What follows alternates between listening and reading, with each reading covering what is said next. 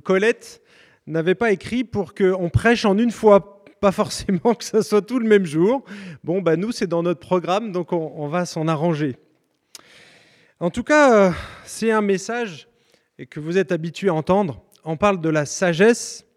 Et euh, dans les proverbes, vous avez souvent deux catégories de personnes, vous devez les connaître. Après, c'est à vous de vous situer. On parle des sages et des insensés. Alors, je vais vous poser, faire un petit, euh, petit quid là. Ah mince, je ne suis pas habitué à cette télécommande, je vais toujours dans le mauvais sens.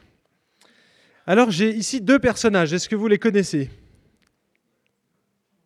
À votre gauche. ah, toi, tu connais Sud-Droite. Jean-Claude. Il m'a dit Jean-Claude, Jesse. Oui, c'est JCVD. Jean-Claude Vandamme. Oui, et à votre gauche C'est Gandhi, tout à fait. Alors, c'est à vous de les classer, vous allez voir. J'ai pris quelques citations intéressantes. Déjà, on va commencer par Gandhi. La vie est un mystère qu'il faut vivre et non un problème à résoudre. Ça fait réfléchir. Sage ou insensé? On peut juger de la grandeur d'une nation par la façon dont les animaux y sont traités.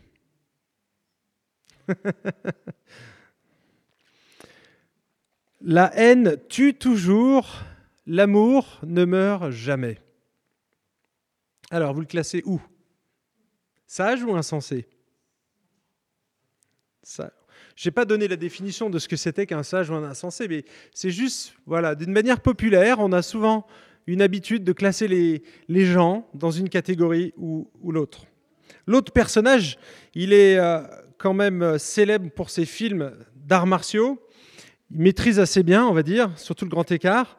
Et il s'est aussi fait repérer pour ses envolées, euh, mais lyriques. Hein moins physiques, mais plutôt lyriques. Alors je résiste pas à vous lire quelques perles que j'ai trouvées sur le web de Jean-Claude. Si tu téléphones à une voyante et qu'elle ne décroche pas avant que ça sonne, raccroche. C'est pas le même genre, hein si tu travailles avec un marteau-piqueur pendant un tremblement de terre, désynchronise-toi, sinon tu travailles pour rien. C'est du haut niveau là. Hein. attendez, on monte crescendo, vous allez voir. Selon les statistiques, il y a une personne sur cinq qui est déséquilibrée. S'il y a quatre personnes autour de toi et qu'elles te semblent normales, c'est pas bon. Bon, là, je ne l'ai pas écrite, elle est un peu plus longue, je vais vous la lire parce que je ne résiste pas à vous la, faire, celle-là. Elle est puissante, vous allez voir. Je suis fasciné par l'air. L apostrophe ailleurs, hein, l'air. Si on enlevait l'air du ciel, tous les oiseaux tomberaient par terre. C'est profond. Et les avions aussi. En même temps, l'air, tu peux pas le toucher. Ça existe et ça n'existe pas. Ça nourrit l'homme sans qu'il ait faim. It's magic. L'air, c'est beau, en même temps, tu peux pas le voir. C'est doux et tu peux pas le toucher. L'air, c'est un peu comme mon cerveau. Elle est puissante, celle-là, quand même. Ah, j'ignore s'il avait pris des substances illicites avant d'écrire ces choses ou de les citer, euh, mais je vais m'arrêter là parce que sinon je vais devoir vous distribuer de l'aspirine. Ce soir, on va poursuivre la série sur l'Ecclésiaste et on arrive à une péricope qui est un peu particulière. La grande majorité des commentateurs disent qu'il n'y a pas de thème particulier.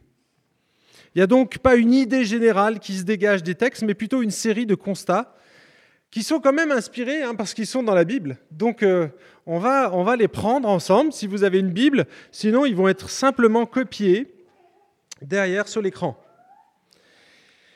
Salomon décrit des situations qui sont assez caricaturales. Si vous avez lu les Proverbes, hein, le livre des Proverbes, vous avez, découvert des caricatures de personnalités. Ici, c'est un petit peu la même chose. C'est aussi Salomon qui écrit. Et donc on a des proverbes incrustés dans l'Ecclésiaste. Et donc il classe les, hommes en deux catégories, les sages d'un côté et les insensés de l'autre. Est-ce que vous savez faire la différence entre un sage et un insensé maintenant que vous avez vu Jean-Claude et Gandhi? Non? En fait, la différence entre un sage et un insensé ne se voit pas à ses diplômes, ni à son compte en banque. Elle se mesure à sa mise en pratique. Le sage réalise, pardon, vit la sagesse, mais de manière très concrète. Je vous donne un exemple. Imaginons que vous vous déplaciez en voiture. Un sage va monter dans sa voiture, il va mettre de l'essence, il va prier pour le bon déroulement du voyage et il va rouler. Un insensé, il va faire exactement les mêmes actions, mais pas dans le bon sens. Il va monter dans sa voiture, il va rouler jusqu'à la panne sèche et il va prier pour trouver une dépanneuse et ensuite va mettre de l'essence. Ils ont tous les deux fait la même chose, mais pas dans le bon ordre. Et ils ne sont pas arrivés au même résultat. Voyez la différence? Vous voulez encore d'autres illustrations comme ça? Bah, Écoutez la suite. Alors, on va lire ensemble les versets 13 à 18. Là, pour le coup, ça reste dans la même thématique, mais on va les lire ensemble. Est-ce que vous arrivez à lire d'ici?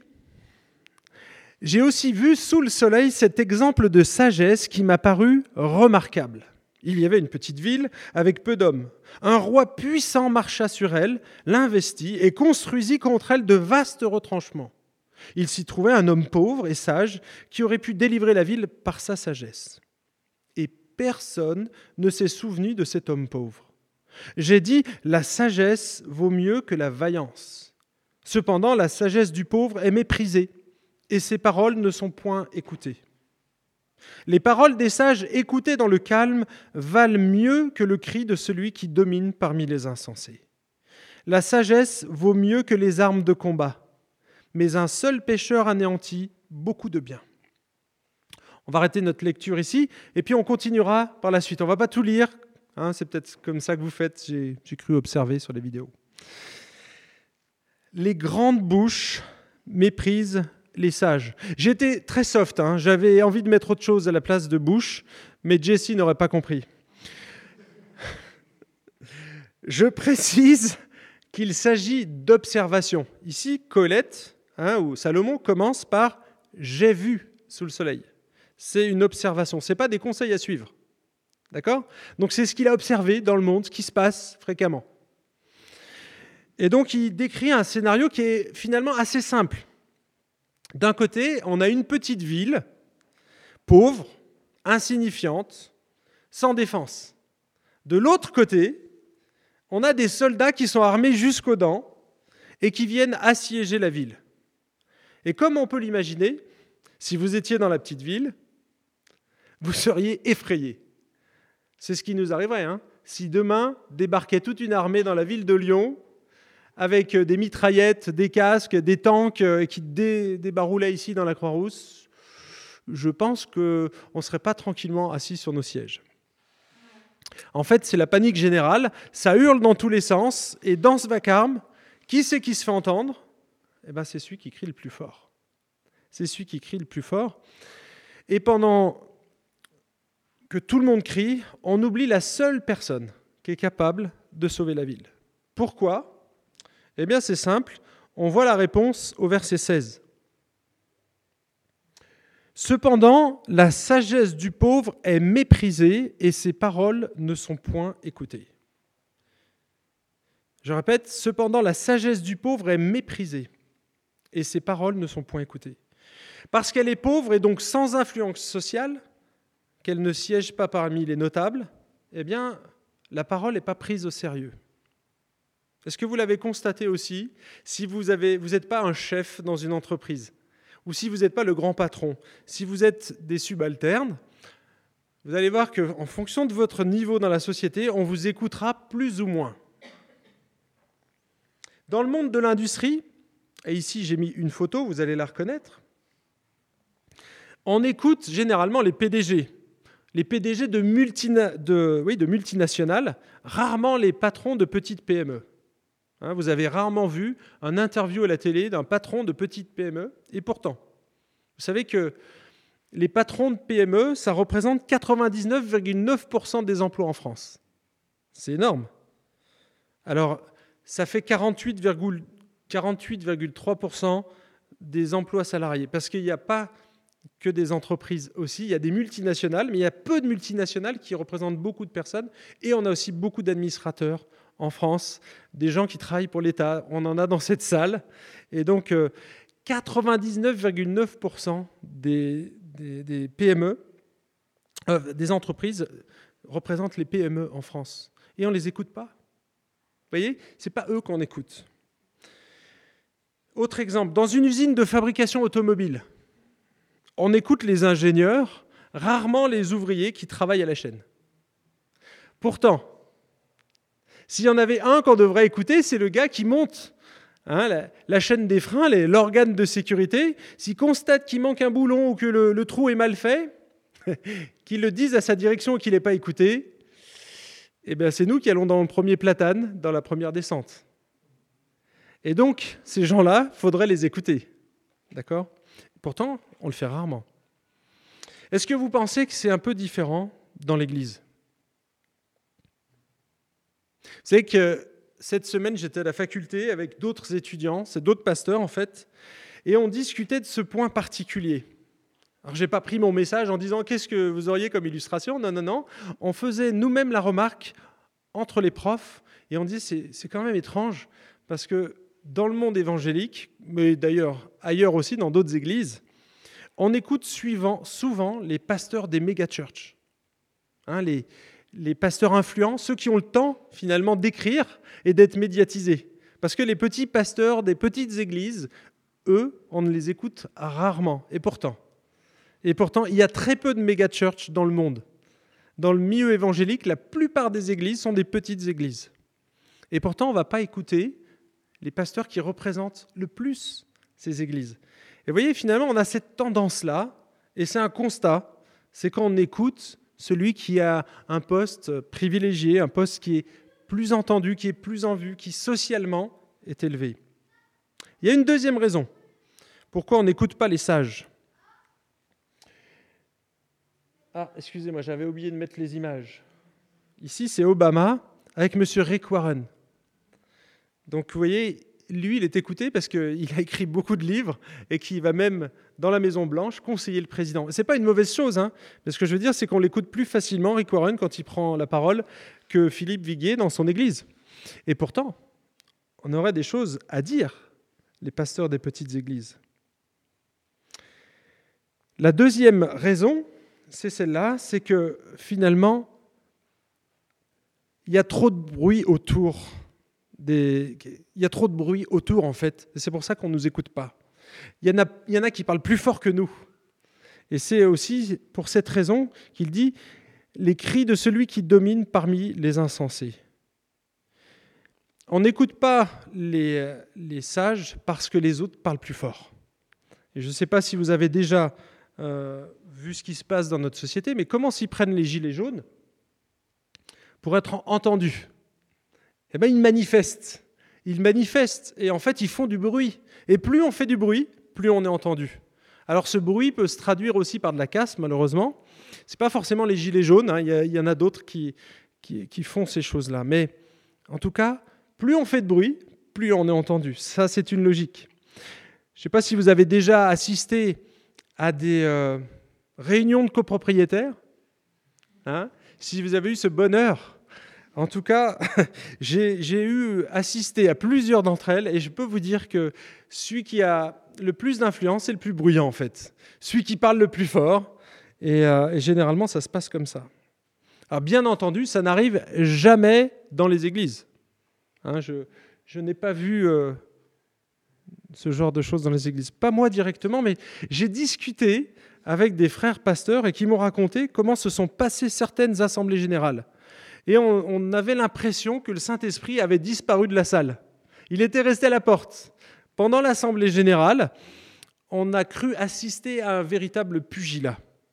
Et ils m'ont dit, il y en a qui ont commencé à hausser le ton. Alors ça, commence gentil, hein, puis on parle un peu plus fort, et puis de l'autre côté ça répond, puis de plus en plus fort. Puis il y a des femmes qui se sont levées, qui ont commencé à crier, puis qui sont sorties, qui ont claqué la porte, et c'est allé jusqu'à ce que des hommes se frictionnent physiquement entre eux. C'est arrivé dans des églises évangéliques lors d'assemblées générales. Est-ce que vous vous croyez immunisé ici à la Croix-Rousse? On se dit non. Et c'est vrai que Philippe a remonté les manches. En fait, on pense qu'en tant que chrétien, en tant qu'Église, ça nous arrivera jamais. Et effectivement, ça n'arrive pas tous les dimanches. Mais je, peux constater dans mon Église, et pour l'avoir vécu ailleurs, que ça peut se frictionner très fort, jusqu'à la division. Eh bien, ne croyez pas que vous soyez à l'abri, ça peut vous arriver aussi.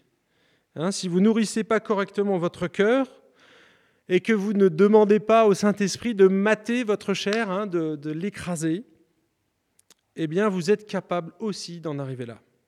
L'apôtre Paul le dit aux Corinthiens, que celui qui pense être debout prenne garde de tomber. Jésus dit, veillez et priez afin de ne pas tomber dans cette tentation, ou tomber dans la tentation, mais moi je dis la tentation ici, c'est de, réagir, de surréagir. Et moi, je dois prier pour ça, parce que j'ai une voix qui porte.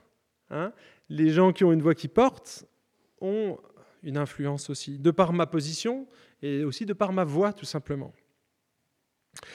Quelle est la morale de cette section? En fait, la morale, c'est qu'il ne faut pas mépriser ceux qui ont une position sociale moins élevée. Parce que la Bible, elle dit, et là je cite un Corinthien, chapitre 1, verset 28 et 29, Dieu a choisi les choses basses et méprisées du monde, celles qui ne sont rien, pour réduire à néant celles qui sont, afin que personne ne puisse faire le fier devant Dieu. C'est un choix de Dieu de placer les faibles et de les mettre, de les élever. Et la stature du chrétien, c'est de considérer son frère et sa sœur comme supérieurs à lui-même. C'est pas facile à faire, mais c'est ce que Dieu nous demande. Philippiens chapitre 2, relisez ce texte qui est fondamental dans l'unité et la vie de, de l'Église. On doit considérer notre frère et notre sœur comme supérieurs à nous-mêmes. Il y a du boulot, hein mais il faut rester là, à ce niveau-là, tout le temps. Parce que sinon, on va regarder ailleurs. Et vous allez voir qu'en regardant ailleurs, c'est pas terrible. Deuxième euh, idée que j'aimerais tirer d'Ecclésiaste, de, de, c'est à partir du chapitre 10, et on va lire les deux premiers versets. Une seule mauvaise décision peut tout faire basculer. Les mouches mortes infectent et font fermenter l'huile du parfumeur. Un peu de folie l'emporte sur la sagesse et sur la gloire. Le cœur du sage l'incline à sa droite et le cœur de l'insensé à sa gauche. Alors aujourd'hui, on utilise de l'alcool pour fixer le parfum, mais à l'époque, à l'époque de Salomon, on utilisait de l'huile, une matière organique. Et le problème avec la matière organique, c'est qu'elle peut virer très rapidement, comme le vin, comme le lait et d'autres substances biologiques. Dans le cas du parfum, il suffit qu'une mouche venimeuse vienne et dépose ce qu'elle a, attrapé ailleurs. Littéralement, le texte dit ici une mouche de mort. Et plusieurs traducteurs ont traduit comme ça une mouche donnant la mort, une mouche venimeuse. Venimeuse pourquoi? Bah Parce qu'elle est allée se poser sur un cadavre. Et en se posant sur un cadavre, elle a attrapé des bactéries qu'elle va venir déposer ailleurs. Ici, c'est sur de l'huile. Et il dit qu'une toute petite quantité suffit finalement à pourrir tout un flacon, toute une quantité d'huile.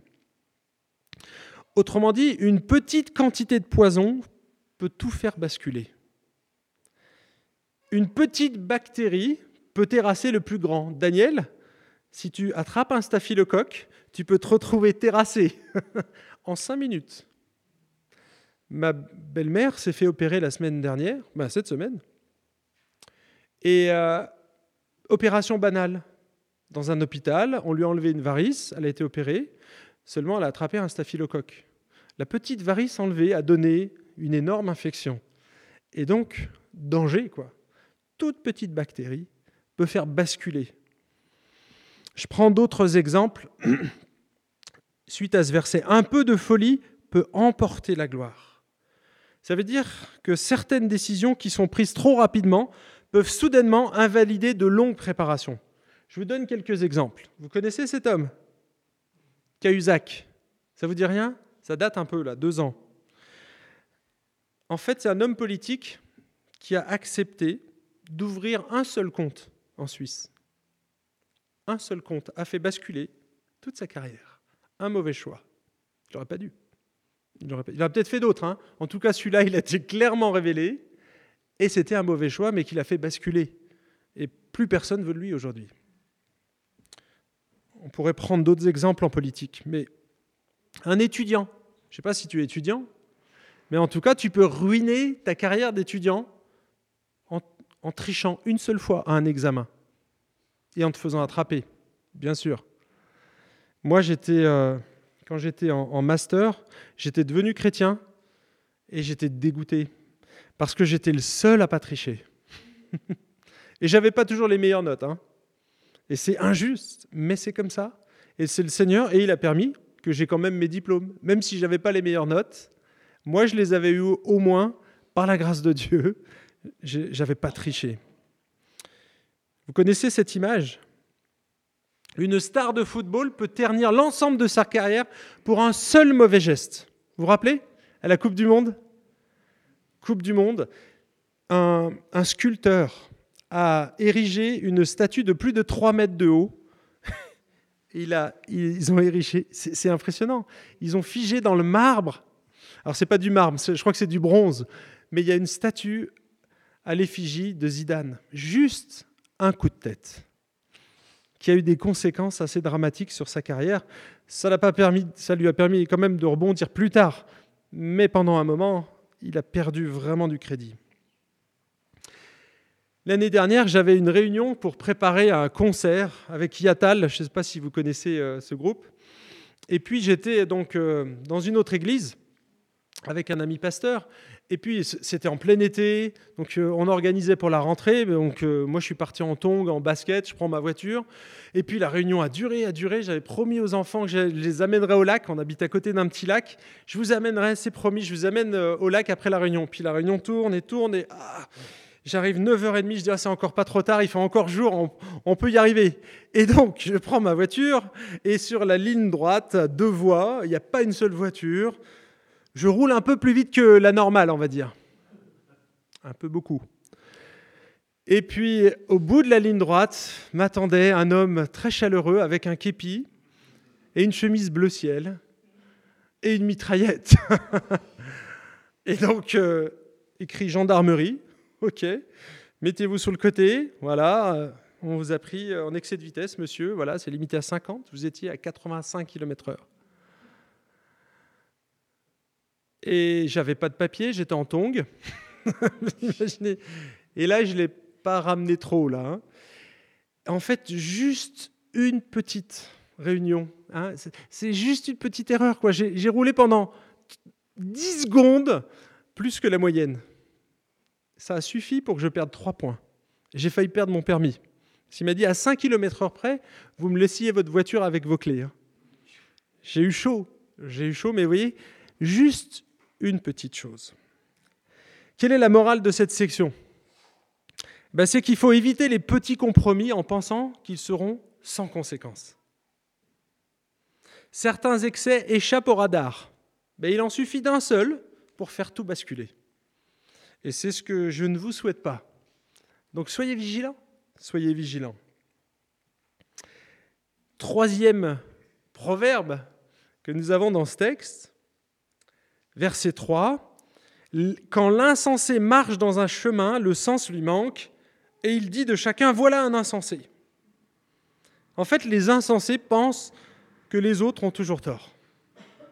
Ça, c'est le, le cas typique d'un insensé. Et vous allez comprendre.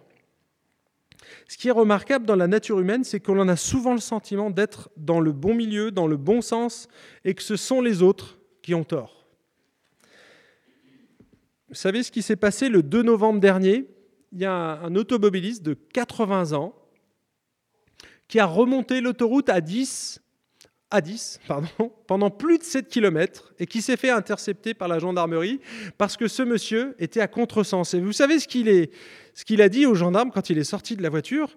Mais moi, je croyais que tout le monde était à l'envers. Je me dis, mais qu'est-ce qu'ils font? Pourquoi ils roulent comme ça? Il n'avait pas compris. Et ça, c'est un phénomène qu'on observe depuis la chute, en fait, dans le Jardin d'Éden. En mangeant du fruit de l'arbre défendu, l'homme aspirait à devenir comme Dieu ou comme des dieux. Genèse 3.5. On lit ce texte ensemble. Alors, alors le serpent dit à la femme, vous ne mourrez pas du tout, mais Dieu sait que le jour où vous en mangerez, vos yeux s'ouvriront et que vous serez comme des dieux ou comme Dieu qui connaissent le bien et le mal. En, choisissant pardon, de ne plus suivre la voie de Dieu, Adam et Ève ont changé de maître. D'accord? Ils se sont décentrés de Dieu. Ils se sont déphasés, désaxés. Ils n'étaient plus alignés avec Dieu, avec sa volonté. Et donc, en refusant de suivre la voie de Dieu et en faisant confiance au diable, l'homme est devenu son propre législateur. Législateur, c'est quelqu'un qui va établir ses propres lois. En devenant comme Dieu, l'homme est devenu législateur. En tant que constructeur de l'homme, c'est Dieu qui définissait les règles au départ. Hein, c'est lui qui avait dit, OK, c'est moi qui donne les consignes à l'homme pour qu'il vive d'une manière épanouie et sécurisée. Et donc c'est Dieu qui avait fixé un cadre avec une immense liberté. Autrement dit, l'homme, il avait le droit, la liberté de manger du fruit de tous les arbres du jardin, sauf d'un seul. Je vous donne une image parce que vous êtes peut-être habitué à celle-là. Imaginons que Daniel rentre dans un rayon de supermarché et qu'il va dans le rayon des bières. Daniel, Dieu te dit, tu as le droit de manger de toutes, de boire pardon, de toutes les bières. Pas toutes en même temps, hein, mais tu as le droit de boire de toutes les bières qui sont dans ce rayon-là, sauf une. Et vous savez comment elle s'appelle cette bière? C'est, génial parce que les hommes ont créé cette bière pour moi ce matin, euh, ce soir. La mort subite. C'est le nom d'une bière à la cerise. Alors si vous la buvez, vous ne mourrez pas comme ça. Hein. Mais c'est pour imager un petit peu. L'homme, il avait le droit, de, dans le jardin, de, de disposer de toutes les bières. Seulement si tu prends celle-là, il va se passer quelque chose. C'est la mort subite. La mort subite, c'est ce qui s'est passé. La mort, c'est dans la Bible, c'est la séparation, section, séparée. D'accord? La séparation. Et donc, l'homme s'est séparé de son Dieu à ce moment-là. L'homme n'avait plus cette connexion avec son Dieu. Et là, il s'est désaxé, en fait. Il s'est désaxé de son Dieu. Il n'avait plus cette relation, donc ce lien spirituel avec son Créateur. Et donc, la, la mort subite, c'est la mort spirituelle. Parce que l'homme n'est pas mort comme ça instantanément. Par contre, la relation avec Dieu a tout de suite été entachée. Vous connaissez les conséquences de cette chute qui ont entraîné des catastrophes dans beaucoup de domaines, notamment dans nos relations et, euh, aussi euh, dans la nature. La femme va souffrir, l'homme et la femme vont être en concurrence, en compétition, ce qui n'était pas au départ. Ils étaient complémentaires. C'était un vrai puzzle qui était là pour s'assembler. Et eh bien après la chute, ça va causer des problèmes dans le couple. Et ici, il y a une expression que Bonhoeffer reprend qui s'appelle, enfin qu'il a nommé en latin le sicut deus. Ça veut dire comme, semblable à Dieu. Et il, il décrit cela, j'ai trouvé ça lumineux, parce qu'il dit, voilà, depuis que l'homme s'est séparé de Dieu, c'est lui qui définit ses propres valeurs. Il va définir ce qui est bien et ce qui est mal, ce qui est bon et ce qui est mauvais, ce qui est juste et ce qui est injuste. Il va définir ce qui est beau et ce qui est moche. Il va aussi définir ce qui est utile et ce qui est inutile, ce qui est nécessaire et ce qui est superflu. L'homme, il va mettre en place ses propres systèmes de valeurs, donc c'est une valeur personnelle, et c'est aussi pourquoi aujourd'hui, on voit, et que tous les, tous les êtres humains, nous y compris, on a la fâcheuse tendance de juger les autres en fonction de nos propres critères. Si vous vous n'êtes pas centré sur Dieu, si Christ n'est pas au centre de votre vie, vous aurez tendance à juger, à évaluer les autres avec votre propre étalon. Et vous aurez donc toujours l'impression d'avoir raison, d'être au bon endroit, de connaître la vérité. Oui, mais moi, je connais la vérité. Quand on a ce genre d'attitude, généralement, c'est qu'on n'est plus axé avec Dieu. Est-ce que c'est aussi votre expérience? Parce que ce sentiment de droiture, personnel, bah, c'est assez subjectif en fait. Et c'est particulièrement exacerbé chez l'insensé. Parce que l'insensé, lui, il dit Moi, je suis dans le droit chemin et tous les autres sont dans l'erreur. Lui, il remonte l'autoroute et ça ne le dérange pas de dire Mais ils sont tous dans l'erreur Peut-être que c'est toi qui es dans, le mauvais, dans la mauvaise direction. Vous avez vu dans le, le jardin comment on voit deux insensés dans le jardin d'Éden? Regardez la réaction d'Adam et Ève. Voilà deux insensés. Adam, il dit quoi quand Dieu lui pose la question? Mais quel est le problème? Il dit Mais c'est pas moi. C'est pas moi, c'est la femme que tu as créée pour moi, que tu as mise à mes côtés là. C'est elle. Et quand il va voir Ève, Ève, elle fait quoi? C'est pas moi. C'est le serpent. Et vous voyez, on repousse la faute sur l'autre parce qu'on ne supporte pas qu'on ne soit pas au centre, en fait. Et ça, c'est lorsqu'on est un insensé, qu'on n'est plus en phase avec le Créateur, on va avoir ce genre de réaction. Il n'y en a pas un pour rattraper l'autre, parce que les deux sont fautifs, mais les deux reportent leur faute sur quelqu'un d'autre. On a, et moi le premier, la propension euh, incroyable à nous dédouaner, à reporter nos fautes sur les autres. Et moi, je le fais régulièrement avec mon épouse. Hein, quand euh, on ne trouve pas les clés, euh, alors ça va dans les deux sens. Hein. Mais non, c'est toi qui as caché les clés ou qui les a mis à tel endroit. Mais non, je te dis que c'était toi. Et puis, on peut, on peut durer longtemps comme ça. Hein. Ça ne fait pas avancer, on n'a toujours pas les clés. Mais, mais on a quand même, franchement, cette tendance-là. On reporte nos propres fautes sur, sur les autres et on se trouve toutes sortes d'excuses bidons. On est fort. On est fort. Mais on est des insensés, les amis. On est des insensés si on réagit comme ça. La morale de cette section, eh bien, c'est que seul Dieu a un avis objectif. Seul Dieu a un avis véritablement objectif et que c'est la Bible notre seul référentiel fiable en matière de moralité, de conduite et de foi. Seule la Bible et seul Dieu peuvent nous permettent de rester. Les sages, généralement, ils reconnaissent leur tort. C'est à ça qu'on reconnaît un, insensé d'un sage. Le sage ne va pas définir le bien et le mal. Il le remet à Dieu et il se fie à ce que Dieu a écrit dans sa parole parce qu'il croit que ce que Dieu a écrit est plus sage que ce que lui-même il peut être capable de faire. D'accord?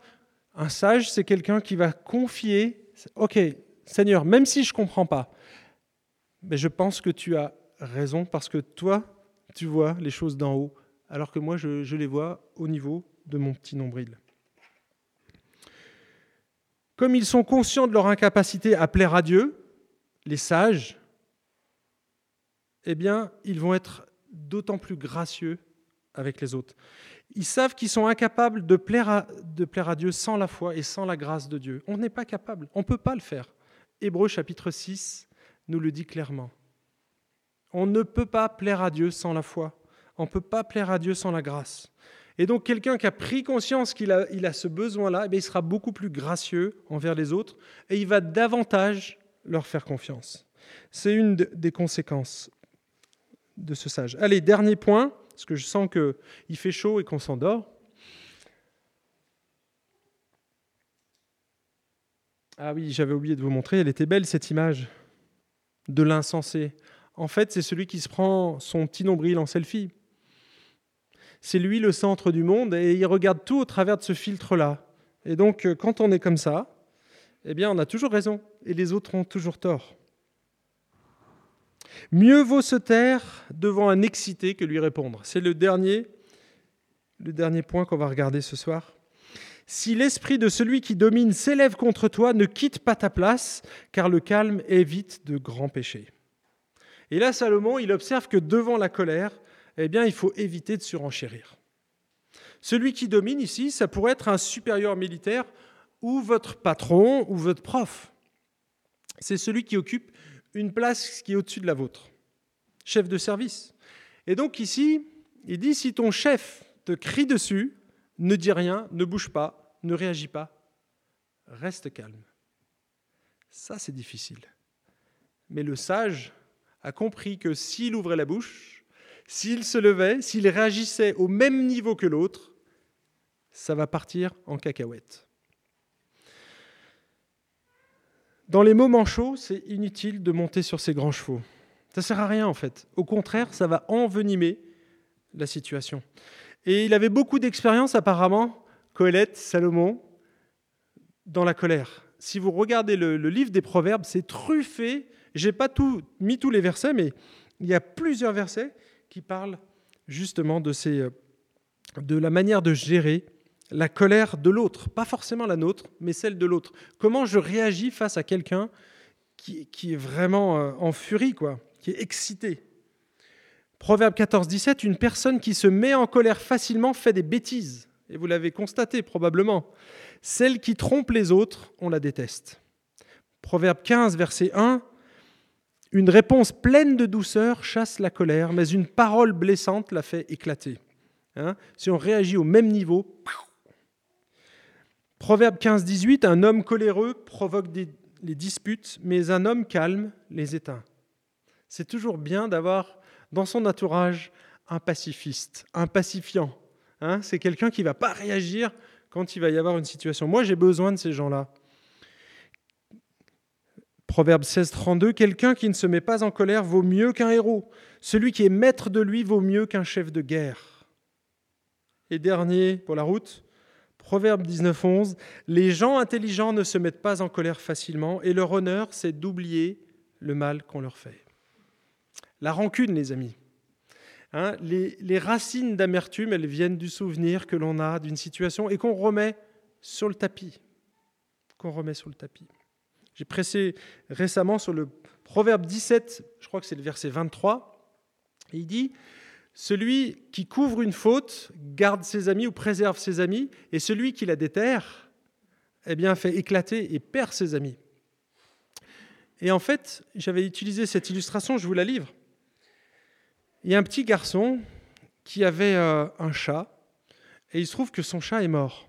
Donc son papa était pasteur, il est venu voir son papa et il lui a dit Écoute, papa, est-ce qu'on pourrait enterrer le chat dans le jardin et faire une cérémonie? Le papa, il a dit Bon, ok, pas de problème. Et donc ils ont fabriqué. Euh, il a pris une boîte à chaussures et puis euh, ils ont mis le chat dedans. Donc ils ont fait un petit cercueil, ils ont fait un trou, ils ont mis le chat et puis ils ont recouvert de terre. Et donc le papa a fait une petite prière et tout. Et l'enfant était content. Et puis au bout de quelques jours, il regardait son fils qui allait toujours au même endroit dans le jardin, puis il était un peu intrigué, il le voyait trafiquer des trucs et tout. Puis un jour, il se rapproche et puis il regarde faire. Et en fait, son fils avait fait un trou dans la boîte à chaussures, il avait laissé dépasser la queue, et, et donc quand il enterrait le chat, il laissait juste dépasser un petit bout. Et donc tous les jours, il venait et il tirait sur la, le chat, il tirait sur la queue du chat, pardon, et il déterrait son chat. Vous imaginez au bout de plusieurs jours ce que ça peut donner. Hein? Si vous avez laissé de la viande enfin, daubée dans votre frigo, voilà, voilà l'odeur. Et en fait, c'est cette idée-là, c'est que si on vient déterrer un cadavre, ça sent pas bon. Et dans nos relations, c'est ce qui se passe.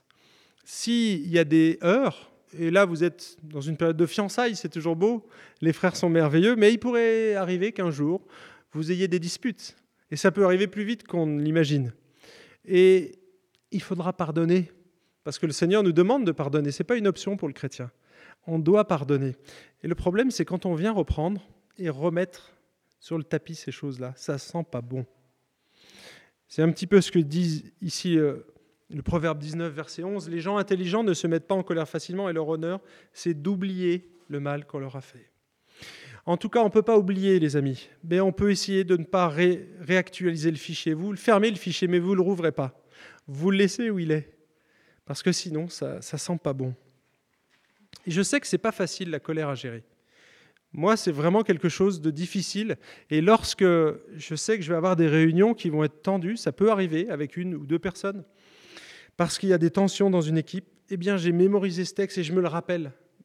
Dans, c'est donc dans Éphésiens. Il dit qu'il ne sorte de votre bouche aucune parole malsaine, mais s'il y a lieu, quelques bonnes paroles qui servent à l'édification et communiquent une grâce à ceux qui l'écoutent. Hein? C'est important de mémoriser les Écritures. Et au moment où vous êtes dans la situation, le Saint-Esprit va vous rappeler ce texte-là. Mais il faut le mémoriser à un moment donné. Saint-Esprit, il joue le rôle de rappel, mais c'est à vous de le mémoriser. D'accord? La morale de cette section, c'est que maintenir, il faut essayer de maintenir une distance avec les émotions des autres. Essayer de maintenir de la distance avec l'émotion des autres. Ici, ce n'est pas forcément la nôtre, mais c'est celle de l'autre. Si quelqu'un s'érige devant vous, votre chef, demain au travail, eh bien, essayez de vous rappeler de ce qu'Olette disait. Ne réagis pas. Ne réagis pas. Prie pour lui. Prie pour lui. Ça peut être une bonne chose. En tout cas, manifestez de l'empathie. Parce que souvent, quand quelqu'un est en colère, c'est qu'il souffre. Et il va exprimer sa colère. C'est peut-être violent, c'est vous qui allez être le premier filtre. Mais ne réagissez pas. En tout cas, pas immédiatement. Je vais conclure ici c'est un peu décousu ce soir, hein, n'a pas un fil conducteur, mais des, éléments à piocher comme ça pour notre vie qui, sont, qui peuvent être utiles. Je ne sais pas si ça rejoint votre réalité de votre quotidien. En tout cas, moi, été euh, vraiment euh, encouragé d'étudier ce texte. Et je remarque que dans le chapitre 8 des Proverbes, si vous lisez ce chapitre, vous allez voir que la, la sagesse, elle est perçue comme une personne. Et plusieurs commentateurs voient dans cette sagesse personnifiée la personne de Christ. Et quand on regarde le Nouveau Testament, le Nouveau Testament, pardon, Colossiens 2.3 nous dit qu'en Christ sont cachés tous les trésors de la sagesse et de la connaissance. En Christ sont cachés tous les trésors de la sagesse et de la connaissance. C'est en Christ que se trouve tout ce dont nous avons besoin pour vivre, pour être heureux, mais pas d'une manière éphémère, mais d'une manière durable. C'est ce que Dieu veut, parce que aujourd'hui vous allez voir un coach et il va vous donner toutes sortes d'astuces pour vivre le moment présent. Ça marche les coachs de vie. Ça fonctionne un temps. Ça fonctionne un temps quand tout va bien. En période de crise, on remet tout à zéro.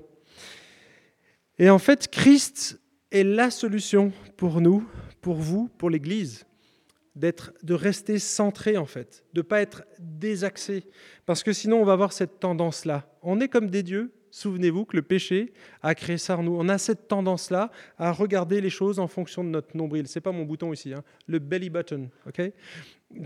On regarde les choses au travers de nos petits nombrils. Eh bien, Dieu veut nous décentrer. Parce que vous allez trouver votre équilibre, mais il sera instable.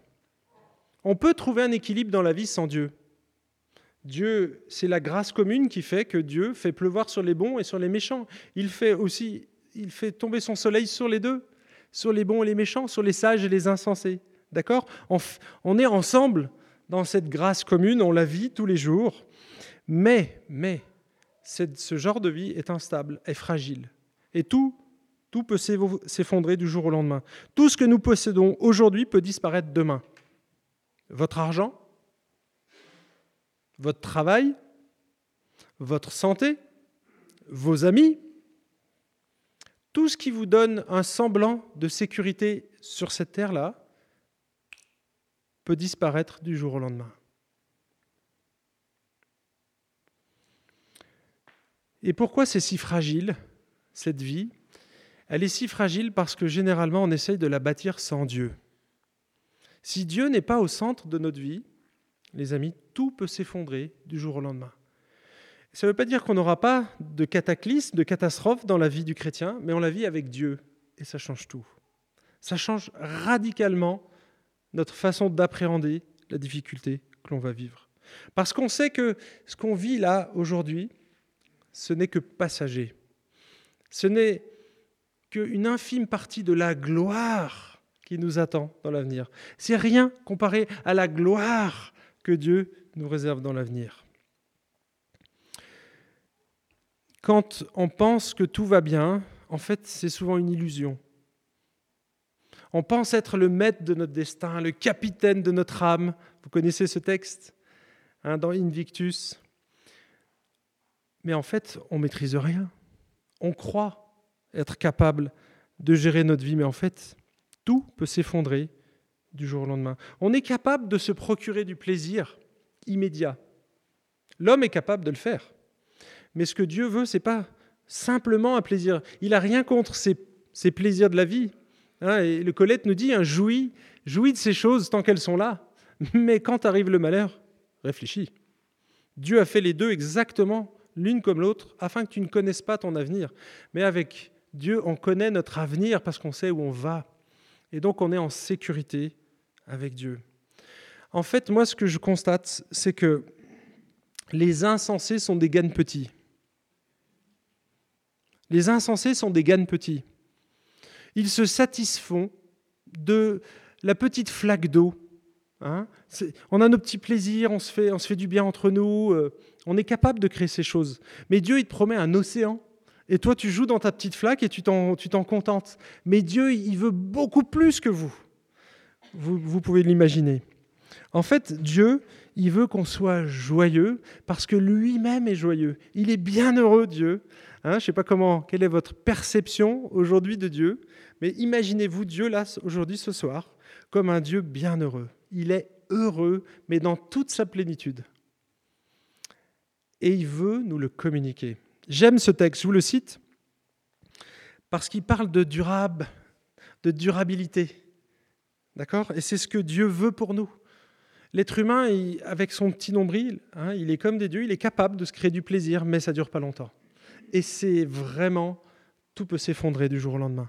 Jean 15, versets 9 à 11, il nous dit, comme le, c'est Jésus qui parle, comme le Père m'a aimé, je vous ai aimé. Ça part de là, en fait, de l'amour de Dieu. Il aime sa créature. Il veut, il veut nous manifester son amour. Et il veut qu'on demeure dans son amour, demeurer dans mon amour. Un amour parfait. Hein. si vous gardez mes commandements, vous demeurerez dans mon amour, de même que j'ai gardé les commandements de mon Père et que je demeure dans son amour.